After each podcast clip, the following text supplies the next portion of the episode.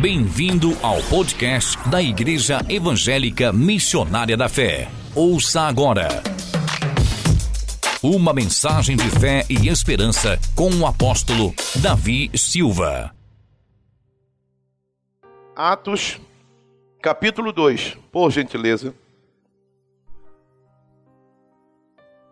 Versículos 37 em diante. Diz assim: E ouvindo eles isto, compungiram-se em seu coração e perguntaram a Pedro e aos demais apóstolos: Que faremos, homens ou varões irmãos? E disse-lhes a Pedro: Arrependei-vos e cada um de vós seja batizado em nome de Jesus Cristo, em remissão de pecados, e recebereis o dom do Espírito Santo. Porque a promessa vos diz respeito a vós, aos vossos filhos e a todos os que estão longe, e a tantos quanto Deus, nosso Senhor, chamar.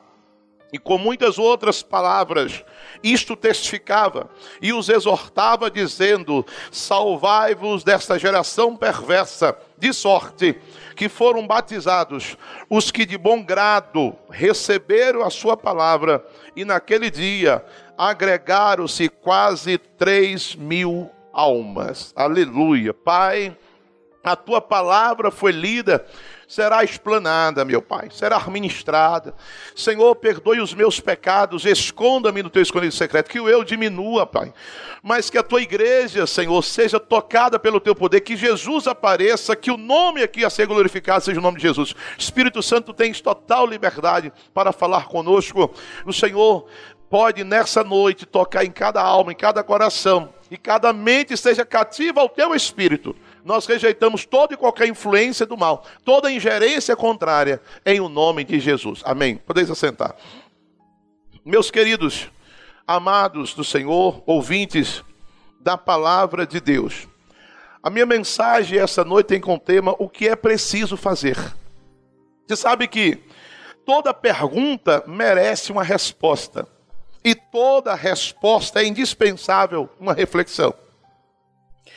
Se a pessoa faz uma pergunta, essa pergunta merece uma resposta. E toda resposta que a gente recebe tem que naturalmente nos levar a uma reflexão. E toda reflexão nos leva a uma ação.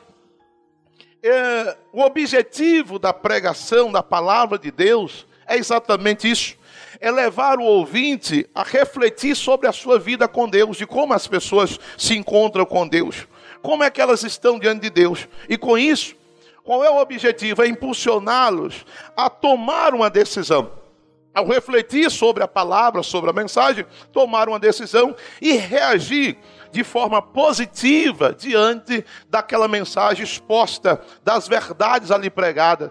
Então, quando a gente recebe uma palavra, ela nos leva a refletir. Isto foi o que ocorreu no final da exposição da mensagem do apóstolo Pedro, que revelou verdades divinas profundas, que levou aquele povo, naquele momento, a pararem, a refletirem e a fazer uma pergunta. Eles queriam saber o que era necessário fazer.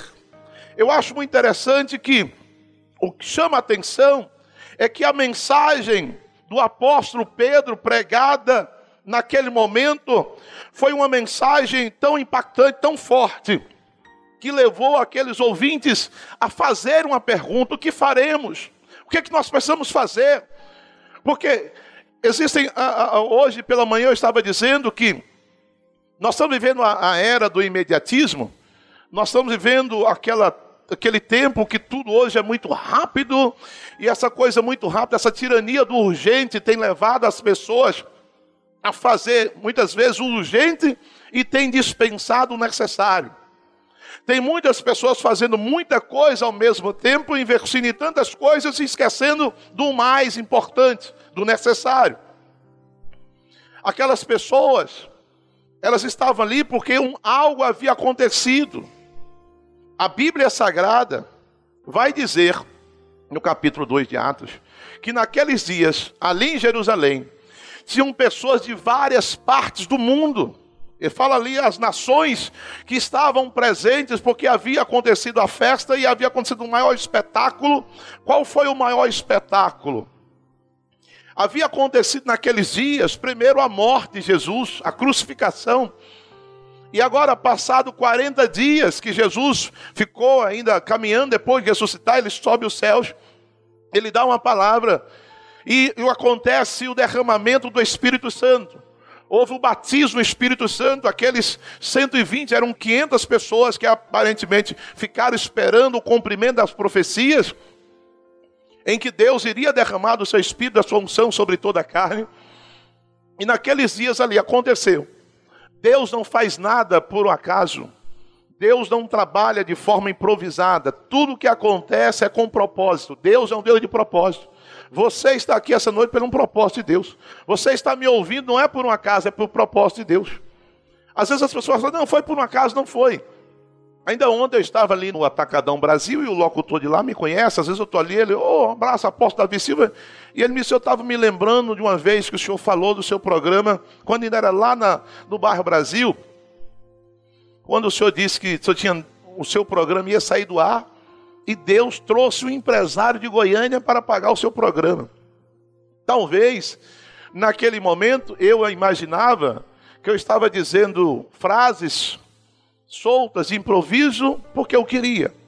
E quem sabe aquele empresário também imaginara que estaria selecionando ou sintonizando rádios por um acaso, mas não era. Tudo acontece por um propósito. Quando eu comecei o programa na Brasil FM, 15 anos atrás, eu não tinha recursos, eu era auxiliar do pastor Manuel, ousei colocar aquele programa no ar e andava em busca de recursos, de doações, de mantenedores para pagar aquele programa. E chegou o momento, na época era 500 reais, e eu não estava tendo dinheiro. Então eu cheguei no programa, abri o programa dizendo, irmãos, ouvintes, eu tenho duas notícias para vocês. Eu tenho uma boa e uma ruim. Foi assim que eu disse. A boa é que Jesus vai voltar. Jesus está voltando. Essa é a melhor e maior notícia. E a segunda, eu disse, é que se algo não acontecer até o final do programa, se não acontecer um milagre, hoje vai ser a última edição desse programa. Foi isso. O telefone não parou. Na época até era Cristiane Santana, que era minha operadora de áudio. E de repente alguém liga e diz: Escuta, eu sou de Goiânia, estava vindo, eu preciso falar com esse pastor. E Cristiane até achou que era trote.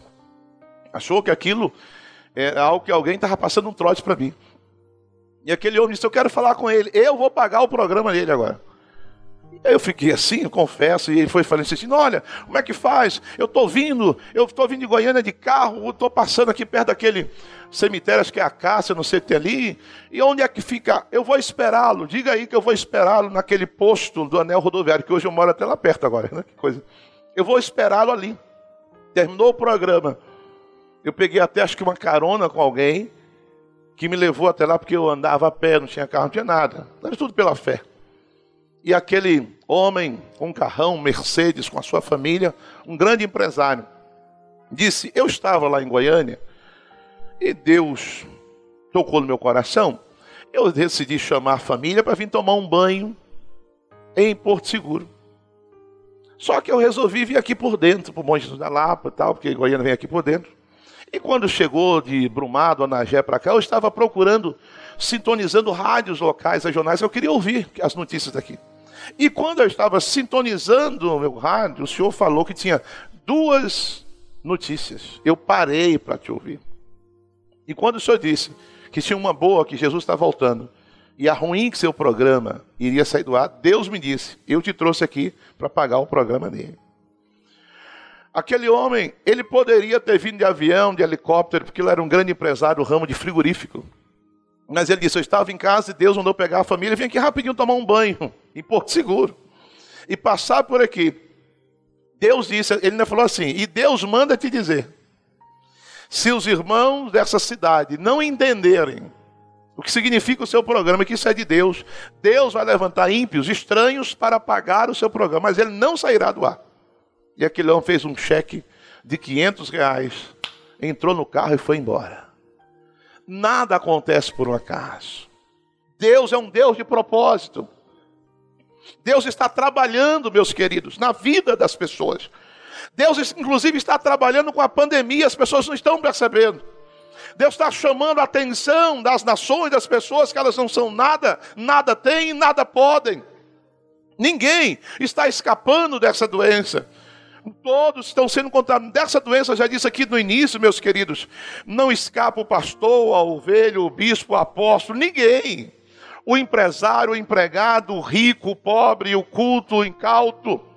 Todos são colocados no mesmo nível para mostrar que não são nada. E tem surpreendido a muitos, porque tem pessoas, porque outrora, no início, acharam que era apenas as vítimas fatais seriam idosos e pessoas com comorbidade, mostrando o contrário. Muitos idosos e pessoas com comorbidades seríssimas foram acometidos da doença e não tiveram nada, enquanto que outras pessoas que não, aparentemente não tinham nada e eram jovens, perderam a vida. Deus está trabalhando, Ele sempre foi e será o Senhor da história. Naqueles dias ali em Jerusalém, tinham muitas pessoas, o texto vai dizer que existiam pessoas de várias partes do mundo que falavam línguas, idiomas diferentes. E houve algo, houve um reboliço. E aí, de repente, aquelas pessoas estavam reunidas, das, das, daquelas que eram 500 se tornaram 120, porque 380 foram embora, porque não quiseram esperar o tempo de Deus. Quantas pessoas, às vezes, são precipitadas? Quantas pessoas, às vezes, queimam etapas da sua vida, por isso não prosperam, por isso não crescem, por isso não chegam onde Deus quer, porque não sabe esperar. Eu quero dizer para você que Deus nunca se atrasa. Dizem que Deus tarda, mas não falha. É mentira. Deus é Senhor do tempo. Só que o tempo dele é o Kairos, é o tempo aprazado, é o tempo que ele determinou. Não é o Cronos, não é o meu e o seu relógio, é no tempo de Deus, na hora de Deus. O que, tem, o que Deus tem para você vai acontecer, mas espera. A Bíblia diz: se demorar, espere. Hebreus 10 ele diz assim: mais um pouco de tempo e o que há de vir virá e não tardará, mas se demorar, espera, porque Deus não falha. Aquelas pessoas então foram cheias do poder, diz o texto, os versículos anteriores. Leia esse texto em casa, que é muito rico. E as pessoas então começam a falarem em outras línguas, mas como? Eles começam, diz o texto, que as pessoas, quando olhavam para os apóstolos, para aqueles reunidos, os 120, viam como línguas de fogo, algo sobre a cabeça deles, eles ficaram como que nove horas da manhã como que embriagados, e falando em outras línguas, e falando idiomas. E diz assim: imagine que ali tivessem é, é, é ingleses, tivesse ali é, é, egípcios, ali estivessem japoneses, chineses e outras línguas. Todas as pessoas, eles estavam falando da forma deles, como se estivesse conversando com o irmão, mas cada um estava entendendo a mensagem de Deus no seu próprio idioma. Eram línguas estranhas, mas aquelas línguas estranhas não são aquelas línguas estranhas da edificação do crente. São línguas estranhas de outros idiomas para evangelizar. Tamanho é o poder de Deus. E aí, as pessoas acharam que eles estavam bêbados, tinham enchido a cara de vinho. E aí Pedro se levanta numa pregação para defender os irmãos, defender a igreja. Varões, vocês estão equivocados. Esses homens não estão bêbados. São nove horas da manhã. Não deu ainda para tomar todas e ficar, se fosse três da tarde, quem sabe, final do dia, mas eles não estão embriagados. O que está acontecendo é que está se cumprindo neles a profecia. Que o Senhor Deus queria derramar sobre toda a carne o seu espírito, eles são cheios do espírito. E ele então traz uma pregação a mensagem de Pedro, tão impactante que foi, levou aqueles ouvintes a uma pergunta enfática sobre o que eles precisariam fazer para corresponder àquela mensagem que fora pregada. E o teor da pregação de Pedro, a forma que ele entregou, não foi algo que hoje iria agradar muitas pessoas. Porque o que as pessoas hoje, muitos estão querendo, é aquelas mensagens água com açúcar que alisa o seu ego aquelas mensagens que colocam o homem para cima, aquela mensagem hedonista, aquela mensagem humanista que coloca o homem e diz: você tem que hoje, se você vem para Jesus, você vem para a igreja, você vai ficar rico. Amanhã você tem carro, você tem casa, você tem direito a curas, milagres. E as pessoas ficam com essa mensagem, por isso a vida delas não muda. A mensagem não tem o efeito é, que necessário, que precisa, porque muitas vezes as pessoas estão querendo receber tapinha nas costas. Nós estamos vivendo um tempo tão difícil, tão pecaminoso, tão terrível, tanto crime, tanta miséria, tanta desgraça, tanta apostasia, tanta heresia. E como eu disse aqui pela manhã, a igreja precisa se posicionar como Uda se posicionou. A igreja precisa ser igreja, aquele que é crente precisa se comportar como crente. Não era uma mensagem de alta ajuda elaborada por um coach que estaria de plantão, dizendo para Pedro como deveria focar a sua mensagem, quanto tempo ele deveria ficar batendo em um assunto. Não, não teve um coach para dizer para ele qual seria o centro, como ele deveria se comportar importar. Pelo contrário, a mensagem foi inspirada pelo Espírito Santo de Deus. Quem inspirou o apóstolo Pedro foi o próprio Jesus. Ele estava como boca de Deus, trazendo uma mensagem, mensagem essa que levou aquele povo a fazer uma reflexão e uma pergunta: o que precisamos fazer? É isso, meus queridos, que hoje precisa acontecer na vida das pessoas que ouvem a mensagem é necessário que nós oremos, peçamos ao Senhor que Ele nos ajude, que ajude a igreja, os pregadores, aqueles que estão no púlpito, aqueles que estão em evidência, trazendo a palavra, que o Espírito Santo tenha misericórdia de nós, que no final de cada mensagem, levem as pessoas a pararem, a pensarem, a refletirem e dizer: meu Deus, o que, é que eu preciso fazer? O que é necessário que eu faça? Não era uma mensagem que veio ali paralisar o ego, pelo contrário. Nessa mensagem, eu apontei aqui pelo menos cinco aspectos dessa mensagem. Nós veremos que a mensagem de Pedro foi tão forte porque primeiro veio como uma advertência. Pedro, porém, pondo-se em pé, né, com os onze, levantou a sua voz e disse-lhes: Homens judeus e todos que habitam em Jerusalém, seja-vos isso notório, escute as minhas palavras. A primeira coisa que Pedro disse: Espera aí, foi uma palavra de advertência que é uma advertência, as placas de sinalizações. Quando você chega a um determinado local, tem uma placa lá, geralmente, isso de forma universal, as placas de advertência são amarelas, para lhe chamar a atenção que à frente há um perigo. Existem nos sinais, nos semáforos, existem três cores. No Brasil e a maioria, parece que é só no Japão que muda uma das cores. Mas eu, eu vi outro dia, só no Japão que muda, acredito. Parece que lá parece que não é verde, é azul. Mas no Brasil e fora do Brasil, o semáforo tem as cores vermelho, amarelo e verde. A cor verde, a gente está livre, tá, passa, fique tranquilo. A cor vermelha é perigo. Se avançar, pode morrer.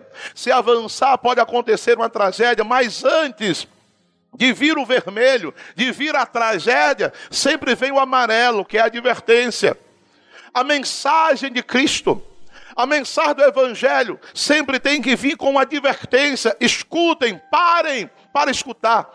Que nesta noite você pare para escutar o que Deus está lhe falando que nessa noite você venha ouvir. Ele traz uma mensagem, não dizendo, meus amiguinhos, meus colegas, não. Ele se levanta no meio do povo, porque havia uma zombaria, estavam zombando. Hoje também querem zombar da igreja. Hoje estão perseguindo a igreja, querem fazer de tudo para calar a igreja. Eu disse aqui, inclusive pela manhã, vigie, saiu uma pesquisa essa semana que é, 75,9% da população brasileira disse essa semana passada: se o candidato a presidente da República for gay, não tem problema que eles irão votar. 75,9%. Foi a pesquisa que não tem nada contra um candidato a presidente se ele for gay. Você imagina, a partir do mês que vem, nós teremos toda segunda, toda segunda semana do mês. Vamos dedicar pelo um clamor especial pelo Brasil e todo domingo, do segundo domingo do mês, trazer um clamor específico sobre o Brasil, para que Deus tenha misericórdia, para que as pessoas acordem, para que as pessoas se despertem. Os dias são maus, terríveis, e a mensagem tem que vir primeiro com advertência. Na parte A do versículo, Pedro chama atenção. Pedro nos advertiu. Segundo, veio um esclarecimento. Da parte B do versículo 14 até o versículo 21, ele vai fazer um esclarecimento do que estava acontecendo. Ele diz assim: Porém, esses homens não estão embriagados como vocês pensais, sendo a terceira hora do dia, nove horas da manhã. Mas isso é o que foi dito pelo profeta Joel. E nos últimos dias acontecerá, diz Deus, que do meu espírito derramarei sobre toda a carne, e os vossos filhos e as vossas filhas profetizarão, os vossos jovens terão visões, e os vossos, os vossos velhos terão sonhos. E também do meu espírito derramarei sobre os meus servos, as minhas servas, naquele dia, e profetizarão. E farei aparecer prodígio em cima, no céu, e sinais embaixo na terra: sangue, fogo, vapor e fumo e o sol se converterá em trevas e a lua em sangue, antes chegar o grande e glorioso dia do Senhor. E acontecerá que todo aquele que invocar o nome do Senhor será salvo. Ele faz o esclarecimento. A mensagem é para advertir. A mensagem do Evangelho que o próprio Senhor Jesus pregou e mandou que pregasse foi de advertência, foi de chamado de atenção, esclarecendo. A Bíblia Sagrada diz que naquele dia se inaugurou a igreja do Senhor na terra. Naquele dia foi o dia da inauguração, quando a igreja recebe o poder do Espírito. Que Jesus havia prometido no capítulo 1 de Atos, versículo 8: Vocês fiquem aqui em Jerusalém, até que do alto vocês sejam revestidos com o poder, e então vocês serão os meus testemunhos, vocês irão falar de mim, vocês irão pregar. E Pedro está dizendo: Olha, o que está acontecendo é o prenúncio do que foi profetizado pelo profeta Joel virá o grande dia do Senhor. Que dia é esse, irmãos? O dia da ira, o dia do julgamento. O dia em que Deus vai tratar com o mundo, vai tratar com os pecadores, quanto mais que não, que não quiseram se alinhar com Deus, com aqueles que se apostataram dos princípios dos valores, eles viverão um grande dia, haverá sinais, nós estamos vendo vários sinais, inclusive a lua se converterá em sangue. Um ano passado, retrasado, mostrando aqui as luas de sangue. O Brasil foi visto em várias partes do Brasil outros lugares. Os jornais falaram de luas de sangue. Os sinais na terra, nos céus. Os maremotos, os terremotos, as tragédias, os furacões e tantas vidas se perdendo. Quanta fome, miséria, aparecendo animais esquisitos em alguns lugares chuva de granizo destruindo lavouras inteiras, fogo saindo de alguns lugares da terra, vulcões adormecidos há mais de 300 anos, acordando agora. Os sinais estão aí. Há uma advertência. Pedro estava advertindo e esclarecendo, porque esse é o objetivo. Espero eu que nessa noite o Espírito Santo venha esclarecer a você. Vem esclarecer a igreja que o dia de Jesus está chegando, Jesus está voltando, Jesus está às portas. Ele diz: Eu vou voltar e ele vai voltar. Tinha um maluco outro dia, não vou nem falar o nome dele, dando entrevista aí num programa desse televisão, dizendo que nada. Jesus não virá mais aqui não, já abandonou isso, caiu fora. Ele não virá, a coisa está tão feia, está tão ruim. Porque o inimigo tem usado a mídia para confundir as pessoas, para afastar as pessoas, para desacreditar o evangelho. Houve um tempo que o cristão era visto como alienado, como idiota. Uns 30, 40 anos atrás, ser cristão parecia que era para fracos, falidos, miseráveis, pessoas que não tinham cultura. O que se pregava, o que se propagava, o que se defendia, inclusive no Brasil, era as práticas pagãs, era as pessoas defenderem as religiões chamadas de afro, era inclusive os times de futebol eu era criança, mas me lembro, não é? Que os times de futebol, quando ia começar um jogo, alguém deve se lembrar disso. A Globo mostrava com, com muita alegria, às vezes, o pai de santo, o Babalorixá, ia às vezes até na trave do jogo lá do campo, fazia um trabalho, invocava lá os seus ídolos, e então que era para abençoar o jogo, e as pessoas aplaudiam. Era muito comum. Luxemburgo, quando foi técnico do Corinthians, time mais violento, até porque o padroeiro dele é o que derrama sangue. É São Jorge, que é algum guerreiro. Luxemburgo mostrava a galinha de Angola, que a irmã dele traz lá do, do Espírito Santo. Mostrava os trabalhos e fazia o povo aplaudir.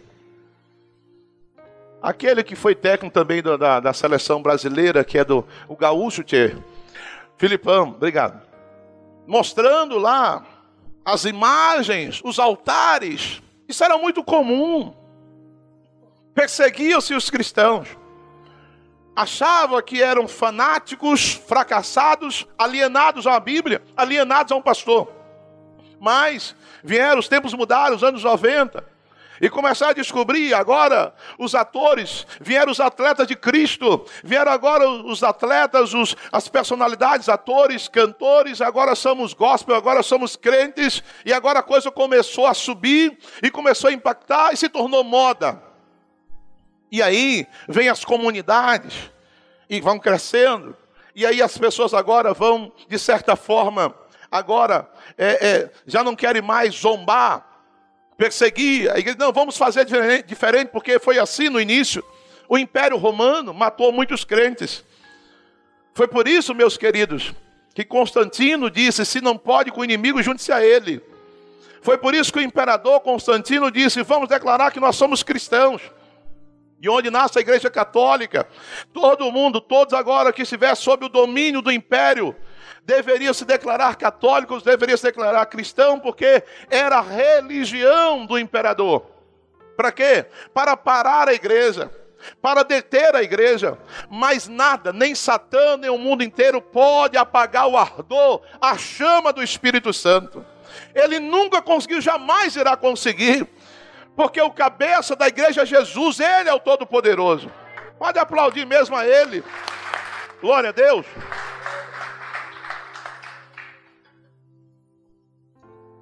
Havia uma zombaria. Como já tentaram zombar e hoje tentam pegar escândalos, principalmente a Globo é perita nisso, para tentar desacreditar o cristianismo, para tentar ridicularizar a igreja, principalmente no que diz respeito à volta de Jesus. Vão dizer, mas desde quando eu me entendo por gente, estão dizendo que Jesus vai voltar e nunca voltou, mas Pedro disse sobre isso. Vão zombar de vocês. Vão perguntar qual é a razão da vossa esperança. Vocês estão esperados há tanto tempo, eles vão querer de todas as formas calarem vocês. Mas saibam, disse Pedro, que mil anos para Deus, para Jesus, é como a noite de ontem que passou. O tempo de Deus é outro. A mensagem do Evangelho é uma mensagem, primeiro, de advertência para advertir as pessoas: acordem, abram os seus olhos e esclarecedora. Terceiro, há uma convocação no versículo 22. Pedro trouxe uma mensagem enfática no calor da unção do Espírito Santo, ele coloca-se diante do povo e faz ali uma convocação: homens israelitas, escutai as minhas palavras, essas palavras. A Jesus o Nazareno, homem aprovado por Deus dentre vós, com maravilhas, prodígios, sinais, que Deus por ele fez no meio de vós, como vós bem sabeis. Irmãos, não, ali que estavam, não eram pessoas que não tinham cultura. Apesar de ter um misto de pessoas de várias partes do mundo, estavam ali os rabinos, estavam ali os doutores da lei, estava ali a nata da religião judaica. Pedro estava numa força, numa unção tão grande, que aquelas pessoas que ouviam Pedro estavam rangindo dentes, porque a religião, porque o império já tinha, havia mandado matar Jesus para calar Jesus. A Bíblia diz, inclusive, que subornaram os guardas para dizerem que Jesus havia tido seu corpo sequestrado, o cadáver, que ele não havia ressuscitado. Fizeram de tudo e essas pessoas achavam que haviam calado a igreja, haviam calado Jesus, haviam calado os apóstolos. E Pedro agora levanta e diz para eles: Eu quero que vocês prestem atenção. Em seguida, no versículo 23, ele vai confrontar aquelas pessoas. Preste atenção, versículo 23. A este que vós que foi entregue pelo determinado conselho e presciência de Deus, prendestes, crucificaste mataste pelas vossas injustiças. Imagine como ficaram aqueles senhores da religião, os rabinos, os mestres, eles, vocês todos têm participação na morte do inocente chamado Jesus. Porque, meus amados, a palavra de Deus é para confrontar o homem. o Evangelho de Cristo veio para confrontar o homem com a verdade. A sua vida condiz com a verdade. A sua vida condiz com os princípios de Deus. Pedro não estava ali para agradar ninguém, antes agradar a Deus. Pedro era um homem, ele era sanguíneo, quase que hemorrágico. Ele era um homem precipitado mesmo. O negócio dele era arrancar logo a espada, mas Deus levanta esses com coragem, com ousadia, para levantar a voz e defender o Evangelho. Ele olhou para eles, Jesus, aprovado por Deus, o inocente, e Deus usou, por meio dele operou milagres, curou, ressuscitou, deu vista cego, curou paralíticos, coxos. Vocês mataram. Vocês têm participação. Cada prego ali, cada martelada, vocês deram uma martelada também. É como se dissesse para mim para você hoje, você que me assiste, você que está aqui. Todos nós, com os nossos pecados, também demos a martelada em Jesus. Os meus e os seus pecados estão nele. Ele levou sobre si. O homem não deve ser aclamado como aquela vítima da sociedade. Não. O homem carrega em si a semente do pecado. O homem comete erros porque é um pecador. Ele não é pecador porque comete erros. Ele comete erros porque é pecador. O que ele precisa é ser confrontado com a verdade, com a realidade de Deus.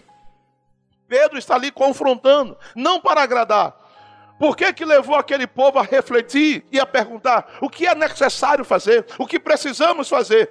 Porque eles foram confrontados. A palavra de Deus veio para nos confrontar, para dizer: conserte a sua vida, mude a sua vida, aceita Jesus, aceita o Evangelho e tenha uma vida digna diante do Senhor. Porque evangelho isso é mudança de vida, é mudança de caráter. As pessoas querem uma mudança estereótica, as pessoas querem uma mudança física, as pessoas querem mudanças empresariais. As pessoas querem o evangelho para atender às suas necessidades financeiras, pessoais, físicas. Como a proposta do evangelho é mudar o interior do homem é mudar o seu ser, mudar o seu coração, a sua alma, é libertar o homem do mundo, do pecado, e dizer: aceite Jesus, ande com o teu Deus, glorifique aquele que te deu a vida. Porque se você andar com Ele, se a pessoa entregar a vida para Jesus, Jesus se encarrega de cuidar daquilo que ele precisa. Jesus disse: buscar em primeiro lugar o reino de Deus, a sua justiça, e todas as demais coisas serão acrescentadas. O problema é que as pessoas estão buscando as demais coisas você precisa buscar primeiro a sua salvação, meu irmão. Que nós precisamos buscar, acima de tudo, manter. Você que é salvo, mantenha a sua salvação. Jesus diz: tome cuidado para que ninguém tome a tua coroa. Ninguém é o diabo, está sempre usando os meios e pessoas para desviar você, para tirar você do caminho, para atrair você. São pérolas que brilham no nosso caminho para nos desviar do propósito do Senhor. Como eu disse aqui essa semana, foi domingo passado aquela jovem que foi chamada de Hello Kitty do crime. Aquela jovem era do altar. Estou sempre dizendo: cuidado, você é adolescente. Cuidado, jovem. Principalmente aqueles que têm ministério, que canta. O diabo sabe o poder do louvor e de quem adora. Aquela menina cantava na igreja, no altar. A maioria desses cantores saíram do altar. Aquela menina cantava. Aquela menina ministrava. O senhor tem foto delas no altar, cantando. Se você não ficar atento, meu irmão, minha irmã, cuidado. Você, pai, mãe, vigie, cuide da sua casa, sua família. Aquela menina estava no altar, apareceu um jovenzinho, querendo namorar aquela menina, foi os não, vamos pegar aqui andar de moto. Ela gostou de andar de moto, namorar. Às vezes o pai e a mãe faziam o quê? Vou liberar porque eu acho. E aquela menina, logo em seguida, namorando, diz a história, eu vi um jornalista contando, narrando a história daquela menina. Ela foi convidada para ir a um baile funk. No baile funk foi que ela se encantou com o crime. E depois já estava mostrando vídeo daquela menina agora, com pistola, atirando, sendo agora traficante. E o que aconteceu? Qual foi o final daquela menina que começou no altar? foi dar a testa à polícia e ser metralhada. Ela morreu no crime. Se tornou inclusive uma menina violenta no crime, porque ela estava no altar. Ela, a, o, a coroa da vida dela, a salvação, o diabo estava ali para roubar. E sempre vai usar pessoas que você nem imagina. Sempre virão pessoas parecendo que é uma boa pessoa. Ah, é um bom menino, é uma boa menina. Qual é o propósito? Deus falou, Deus mostrou, essa pessoa está firmada. A Bíblia está sempre nos advertindo, tome cuidado. Temos que confrontar, isso está certo, não está certo, então mude. Conserte a sua vida com Deus. Não misture o santo ao profano. As pessoas hoje querem ter uma vida dupla. Às vezes querem servir a Deus e o mundo. E algumas querem ficar com o mundo e não querem ter nada com Deus. Pedro estava ali advertindo aquelas pessoas. E logo em seguida, do versículo 24 ao 36, ele vai fazer uma testificação nessa mensagem confrontadora do apóstolo Pedro causou naqueles ouvintes por meio dessa confrontação. Quando a gente olha, quando ele fala com ênfase sobre o que Jesus foi, o que Jesus fez, como ele morreu, como ele foi perseguido, preso, e aquelas pessoas estavam lhe ouvindo atenta. Eles dê atenção, ouça a palavra.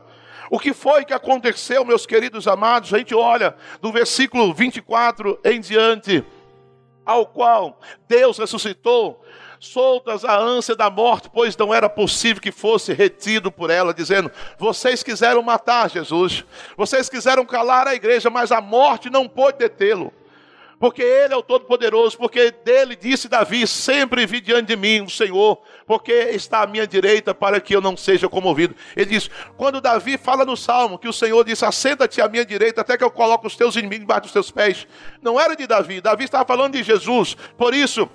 Se alegrou o meu coração, e a minha língua exaltou, e ainda a minha carne há de repousar em esperança. Pois não deixará a minha alma no inferno, na sepultura, nem permitirá que o teu santo veja a corrupção, que é o corpo se decompor no carro de Jesus. Fizeste-me conhecer os caminhos da vida e encher-me-ás de alegria na tua presença. Ele está falando de um salmo de Davi. Pedro está refletindo e dizendo o que que Davi estava falando e de quem. Homens, irmãos, seja isso lícito dizer-vos livremente acerca do patriarca Davi, que ele morreu e foi sepultado e entre nós está até hoje. Ou seja, você está dizendo, meu corpo não vai ver a corrupção, meu corpo não vai ser decomposto, o corpo de Davi foi. Porque uma das coisas que as pessoas têm lá em Jerusalém, que eles fazem romarias, é o túmulo do rei Davi. Inclusive, quando eu estive lá em 2010, um dos primeiros lugares que as pessoas falaram, vamos ver o túmulo do rei Davi. Eu falei, bom, eu não tenho muito interesse em ver o túmulo do rei Davi, não, vai para o histórico, mas ele está dizendo, o túmulo do rei Davi está ali, ele morreu, então não é dele que ele está falando, sendo, pois, ele profeta, e sabendo que Deus havia prometido com juramento que do fruto dos seus lombos, segundo a carne, levantaria o Cristo para assentar sobre o seu trono. Nessa previsão, disse da ressurreição de Cristo, que a sua alma não foi deixada no inferno, nem a sua carne viu a corrupção, e ele continua dizendo que Deus ressuscitou. Ele faz uma exposição do poder de Jesus. Aquelas pessoas defendiam e acreditavam, aqueles religiosos esperavam o descendente de Davi, tanto que eles esperavam que viesse um rei lutando com espada que tomasse o poder do Império Romano, que se assentasse na cadeira. Por isso que dois apóstolos, inclusive, pediram, inclusive a mãe intercedeu, que eu fique uma à direita e outra à esquerda, achando que seria um governo terreno. E está dizendo, o rei, descendente de Davi, que veio para governar o Cristo que vocês mataram, mas ele ressuscitou. Então ele confronta, ele adverte, ele esclarece e ele confronta. E, e esse comportamento de Pedro, essa mensagem, que precisa ser hoje pregada nos púlpitos, nas ruas. Mensagem de advertência. Tome cuidado, Jesus está voltando. Isso aqui vai ter um fim. Isso não vai continuar como está. Era esclarecer para você o que está acontecendo. Isso é bíblico, é profético. E preciso confrontar. Deus, ele perdoa pecados, mas ele não aceita que as pessoas continuem na vida de pecado dizendo que servem a ele. Deus, ele aborrece o pecado, mas ele ama o pecador o pecador arrependido, o pecador compungido, como vai dizer o texto aí. Qual foi a reação daquele povo? A essência da mensagem de Pedro provocou algo naquelas pessoas, confrontadora que foi, causou nos ouvintes primeiro o quê? Comoveu os seus corações. O versículo 37 diz que eles, compungidos, quebrantados, tocados nos seus corações, aquela mensagem que não foi uma mensagem de alta ajuda, que não foi uma mensagem para agradar homens, mas expor as verdades de Deus do Evangelho causou naqueles ouvintes um quebrantamento, comoveu os seus corações, os levou a saber o que eles precisariam fazer para se alinhar aos princípios ali colocados. O que eu preciso fazer para agradar a Deus? O que eu preciso fazer para agradar Jesus? O que eu preciso fazer para honrar a Deus? É isso que você precisa perguntar. O que, o que é necessário fazer? Aquelas pessoas perguntaram. E Pedro, prontamente, no verso 38, na parte A, está ali para orientá-los. Porque a, a mensagem de Deus é para isso, é para orientar as pessoas. O Senhor está te orientando hoje. Ouça essa palavra, coloque no seu coração. O que Deus está falando para você. Não é o homem, não é o pastor, mas é o que a Bíblia está dizendo. Pedro vai orientá-los na parte A. E disse-lhe Pedro, ele vai dar uma palavra, ele orienta, ele diz assim: arrependam dos seus pecados. O que era necessário fazer para que Jesus pudesse entrar na vida deles e mudar a história? Arrepender dos seus pecados para serem perdoados por Deus. Não tem pecado que Deus não perdoa. O único pecado que Deus não perdoa é aquele que não tem arrependimento. Mas se a pessoa se arrepender e falar com Deus, ele está pronto. Não é o homem, não é o sacerdote que vai perdoar. Quem perdoa é Jesus. Ele disse: arrependei-vos. E assim, eles iriam receber o batismo do Espírito Santo, na parte C do versículo 38. Vocês vão receber o dom do Espírito Santo. Isso que você está achando que é loucura, que esse povo está embriagado, isso é poder de Deus é poder do Espírito Santo que desce sobre aqueles que se convertem. Meu irmão, esse poder está sobre a sua vida. O dom do Espírito Santo está sobre você. Você é templo do Espírito Santo. Pode aplaudir mesmo o Senhor.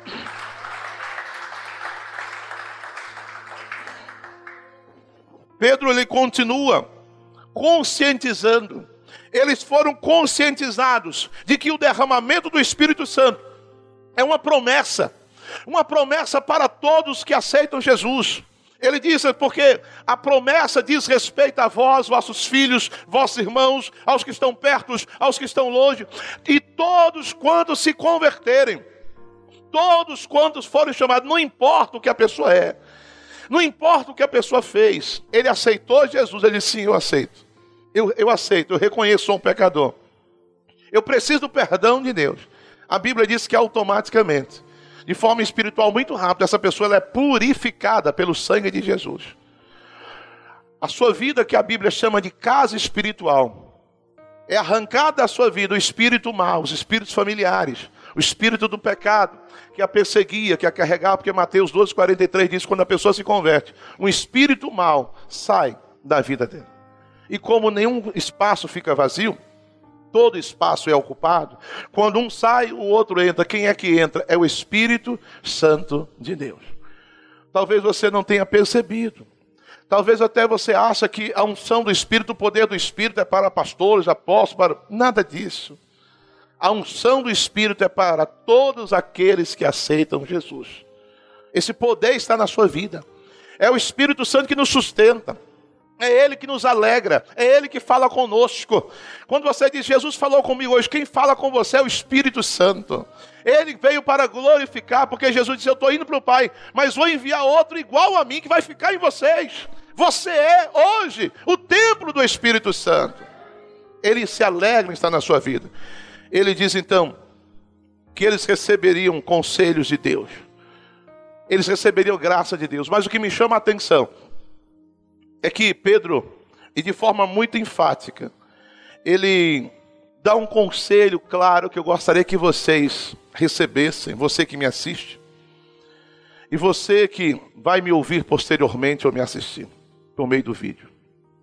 Se tiver alguém no nosso meio que talvez não tenha esse entendimento, não se converteu, está afastado, não sei. Eu acho muito interessante é que Pedro, no versículo 40, ele dá um conselho às pessoas. Porque dizem que se conselho fosse bom, não se dava, vendia. E com muitas outras palavras, ele insistia e testificava e os exortava, dizendo: dá um conselho, exortar, chamando a atenção: salvai-vos desta geração perversa. Sabe o que ele está dizendo? Salve-se deste mundo, porque a destruição está vindo. Se você amar o mundo, se apegar ao mundo, você será destruído com ele. Esse mundo corrompido, esse mundo que o inimigo, de certa forma, impera nele traz o mal, a desgraça, a dissolução de família, de valores, de princípios, onde o que impera é a mentira, é o engano, é o roubo, é o assalto, é a prostituição, são as coisas mais absurdas. Mais absurdas. Como eu disse aqui outro dia, que tem até um cidadão aqui no Brasil chamado Diabão, já gastou muito dinheiro para botar chifre nele, para ficar mais parecido com o diabo. E a mulher diaba também, que é a sua esposa. Só que outro dia ele estava no hospital com a barriga aberta porque os pontos romperam. Depois ele disse que graças a Deus que ele já estava em casa. Porque ele não falou graças ao diabo. São as coisas mais horrendas, absurdas, terríveis. E as pessoas estão apegadas ao mundo, dizendo: salvai-vos. Lembra de Sodoma e Gomorra? Lá de Gênesis 39, que foi que o anjo falou para Ló e as suas filhas? Escapa-te pela tua vida, escapa deste lugar, porque o fogo vai descer. A Bíblia diz que assim como Sodoma e Gomorra foi queimado, esse mundo também será queimado. A Bíblia diz assim como o dilúvio veio e varreu daquela, naquele momento todas as vidas que existiam no mundo. A Bíblia diz que o fogo será derramado sobre todas as nações. Mas antes, Deus vai tirar a igreja. Antes Deus vai salvar aqueles que verdadeiramente se converteram e se firmaram nele. Ele diz: salvai-vos dessa geração perversa. Tome cuidado, você que está apegado ao mundo, talvez você não quer nenhuma aliança com Deus por causa do mundo, porque você ama o mundo. Tome cuidado. É um conselho para mim e para você. Não ame o mundo nem no que o mundo há. A Bíblia diz: quem ama o mundo constitui-se inimigo de Deus. As pessoas que se tornam amigas do mundo se tornam, se constituem inimigas de Deus. E os inimigos de Deus são destruídos. A mensagem de Pedro, repito, não foi para alisar, foi para divertir. Aquelas pessoas foram tocadas. Então ele dá o conselho que vocês precisam fazer. É se arrependerem. Vocês precisam se conscientizarem que o fim está vindo. Eles receberam o conselho de se libertarem do mundo, porque isso os livraria da ira de Deus. As pessoas estão brincando mas as profecias estão se cumprindo. Jesus está voltando. E eu vou encerrar já dizendo: os, aqueles que ouviram a pregação de Pedro, diz o texto, daqueles que ouviram, três mil pessoas naquela hora. Eles, ao ouvirem aquela mensagem, eles fizeram uma pergunta, e nessa pergunta gerou resposta de Pedro. E diante da resposta de Pedro, eles tomaram a decisão. Porque eles perguntaram: o que eu preciso fazer? O que é necessário fazer? Pedro disse: se arrependa dos seus pecados, se converta, aceite Jesus, para que vocês recebam perdão, para que venha sobre vocês refrigério, porque refrigério para quê? Para apagar uma, uma ira, um fogo. Porque onde não tem refrigério tem calor, vem um calor que vai matar o calor do inferno. Mas se vocês receberem Jesus, vocês vão receber o refrigério. Aquelas pessoas, então, diante da resposta, eles fizeram uma reflexão e tomaram a decisão.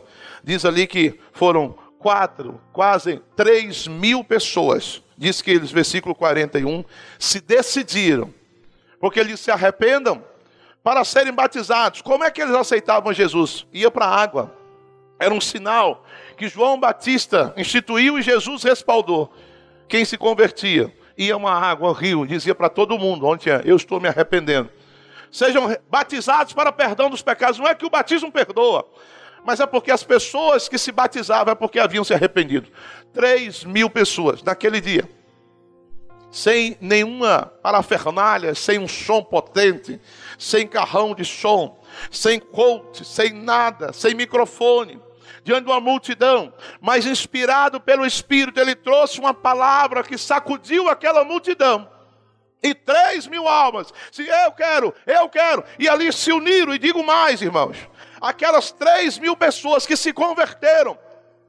Não foi fogo de palha não foi uma emoção do momento, não. Aquelas pessoas foram tocadas, porque quando a mensagem vem para confrontar, para sacudir, para divertir, para esclarecer, quando as pessoas são iluminadas pelo Espírito Santo, elas tomam uma decisão e se firmam.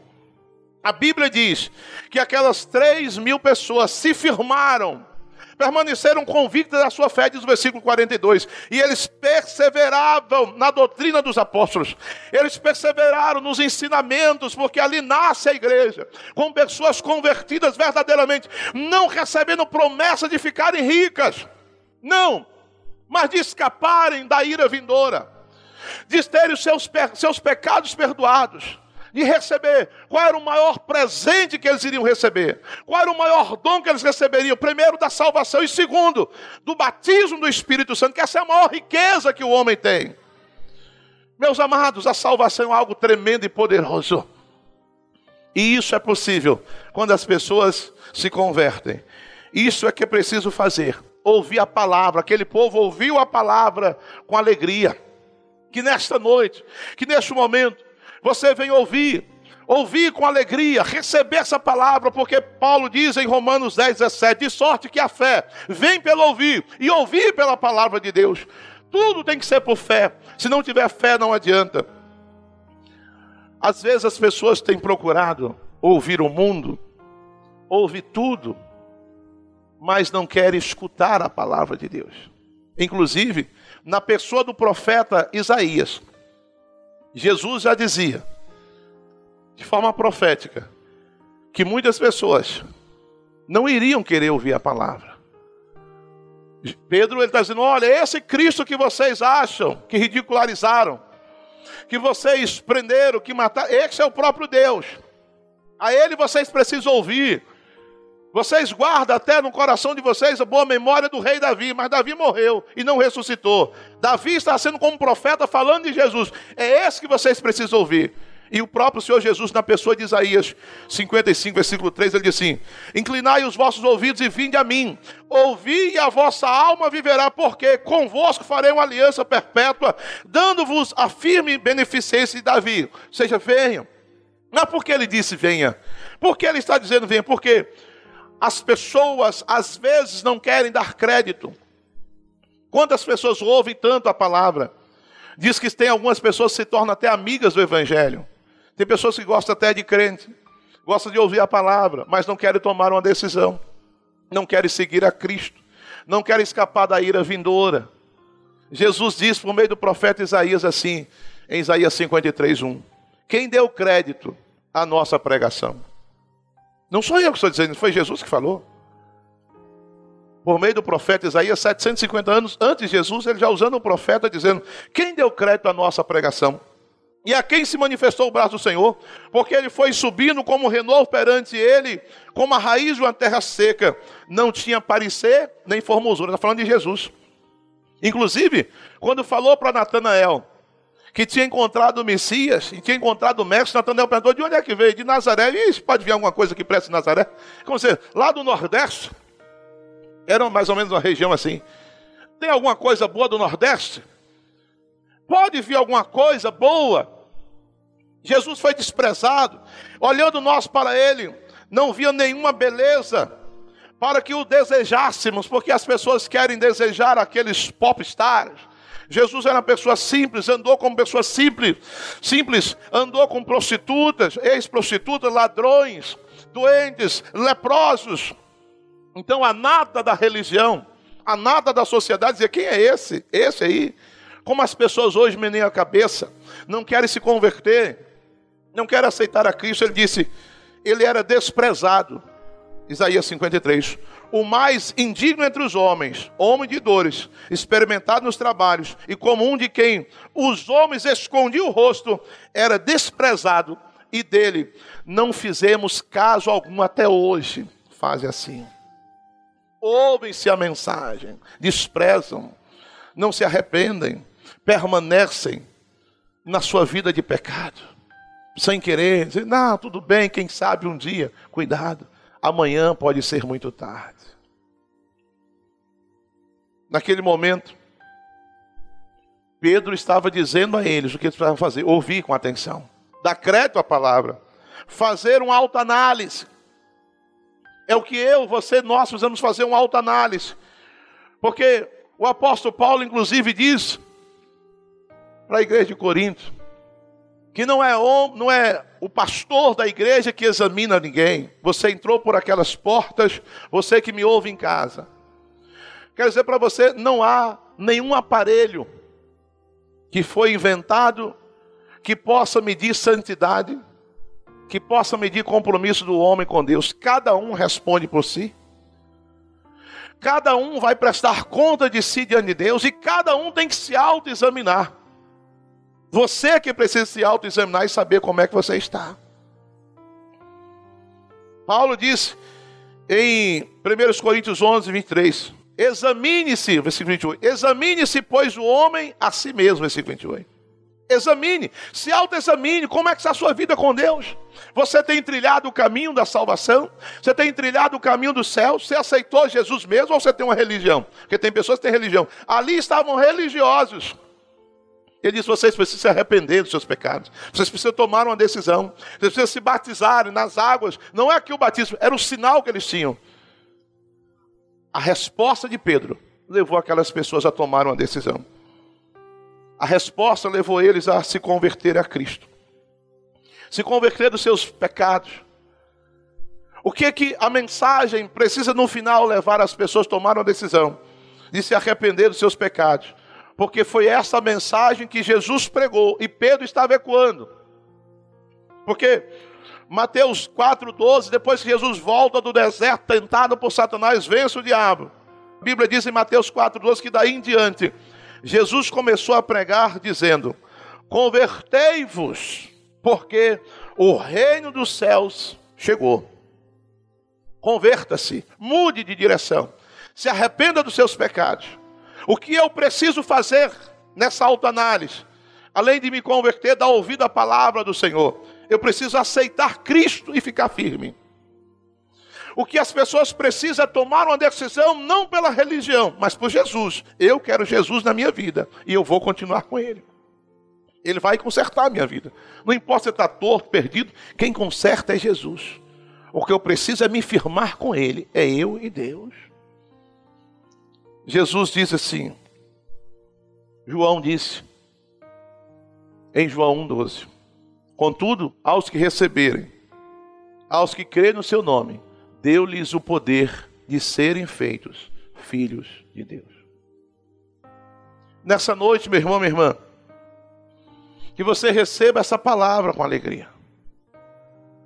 Que você analise que aceitar Jesus não é mudar de religião. Aceitar Jesus é reconhecer que somos fracos pecadores e que precisamos de um Salvador. Aceitar Jesus é eu dizer, eu preciso da obra de Cristo na minha vida. Quando aceitamos o sacrifício de Jesus, quando nós abrimos nosso coração, a nossa história muda. Já não somos mais condenados ao inferno. Já não seremos condenados a uma eternidade diante do diabo, distante de Deus. Quando nós aceitamos Jesus, nós somos chamados filhos de Deus. A nossa morada é os céus, é a casa do Pai. Que nessa noite você venha abrir o seu coração. Quem aceita Jesus ele passa a sujeitar agora os mandamentos do Senhor. Pedro está dizendo: vocês precisam mudar, vocês precisam dar atenção. Que eu preciso fazer? Se arrependa dos seus pecados, salvai-vos dessa geração perversa. O ser humano só é verdadeiramente feliz quando ele recebe o amor de Deus, porque as pessoas têm buscado aí fora momento de prazer na bebida, nas festas, nas drogas, mas isso passa. Mas quem aceita Jesus tem a felicidade a verdadeira alegria. Foi isso que o apóstolo Pedro proporcionou àquelas pessoas que ouviram. Tomaram a decisão naquela noite, ou naquele momento, perdão, naquela manhã. Três mil tomaram a decisão e se mantiveram firmes, porque foram tocadas pela palavra de Deus. Que essa palavra venha tocar o seu coração. Toma uma decisão essa noite, toma uma decisão neste momento de seguir a Jesus. E você que já está com Ele, mantenha-se firme. Não Obrigado por ouvir o podcast da Igreja Evangélica Missionária da Fé. Esperamos que você tenha sido abençoado e inspirado. Se deseja visitar uma de nossas igrejas, você pode encontrar mais informações no site missionariadafé.com.br ou no YouTube, acessando nosso canal youtube.com/tv Missionária da Fé.